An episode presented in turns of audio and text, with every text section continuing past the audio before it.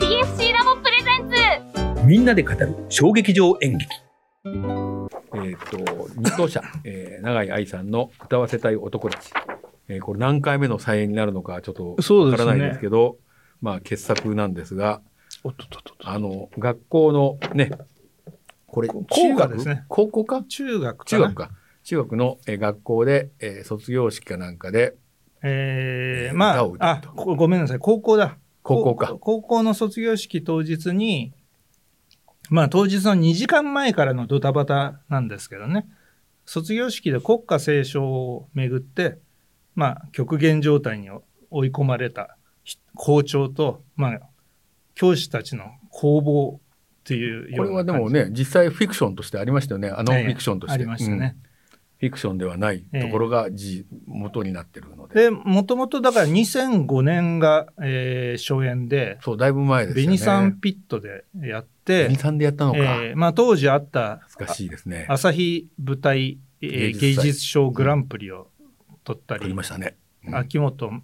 えーま、松代賞っていうんですか、ああ、なんかありますね。ええはい。えーが戸田恵子さん、あと、読売演劇大賞の最優秀作品にも、ああ、選ばれたと。えー選ばれて、なるほどね。えーあの最優秀女優女優賞も、えー戸田さんが。あ、戸田さんね。えーという今回は戸田さんじゃないのかな。えー、と今回、木村みどり子さんあで、みどねり子さんねはいはいはやられうて、んえーっとあででも、まあ、本当に二都社の代表作で、うんえーっと2008年にも、えー、紀ノ国屋で再演したそうですねそうですねその時はだからさんそれ以来近の14年ぶりの再,、はいはい再演ということで、えーっとベニサンピットっていうのは僕は行ったことなかったんですけど森下ですね。えー森下で、うんなんかもともとベニサンってなんか染色会社だったんそうです。それで工場跡地を改造そしうでてす、あ工場っていうか、あのそう倉庫を改造した倉庫から。えうえんで、えー今なんかマンションが建ってるらしいですね。そうなんでですね。なんか、あのー、昔、あそこは、あの、蜷川さんもよく使ってて、す。ああ蜷川カンパニーのあうのん舞台とかもやってそまのしたよ後ね、結構あの、あれじゃなかったでしたっけえっ、と、稽古場でも使ってましたあ、よね。稽古場もあった。ええ稽古場もやってたし、あの、まあ本当に、まあ、TPT っていうのがあって、うん。あの、デビッド・ルボーの演出は大体そこでやってたし、う。うん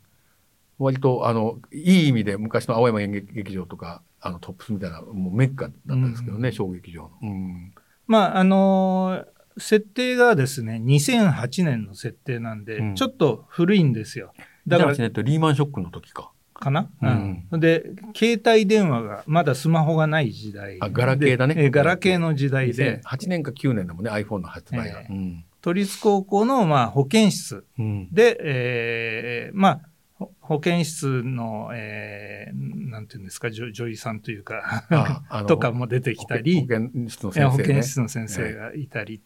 えーまあ、何人だろう、10人ぶ舞台で、山中隆さんが、その、えーなんていうんですか、えー歌わ絶ない対歌わない男なんですよ。頑固だね。むっちゃ頑固なんですよね。ええで、校長が、えっ、と、相島さん。あ、はいはい。えあ、むぴったりだね。ーえーあご5人だね、5人芝居ですね。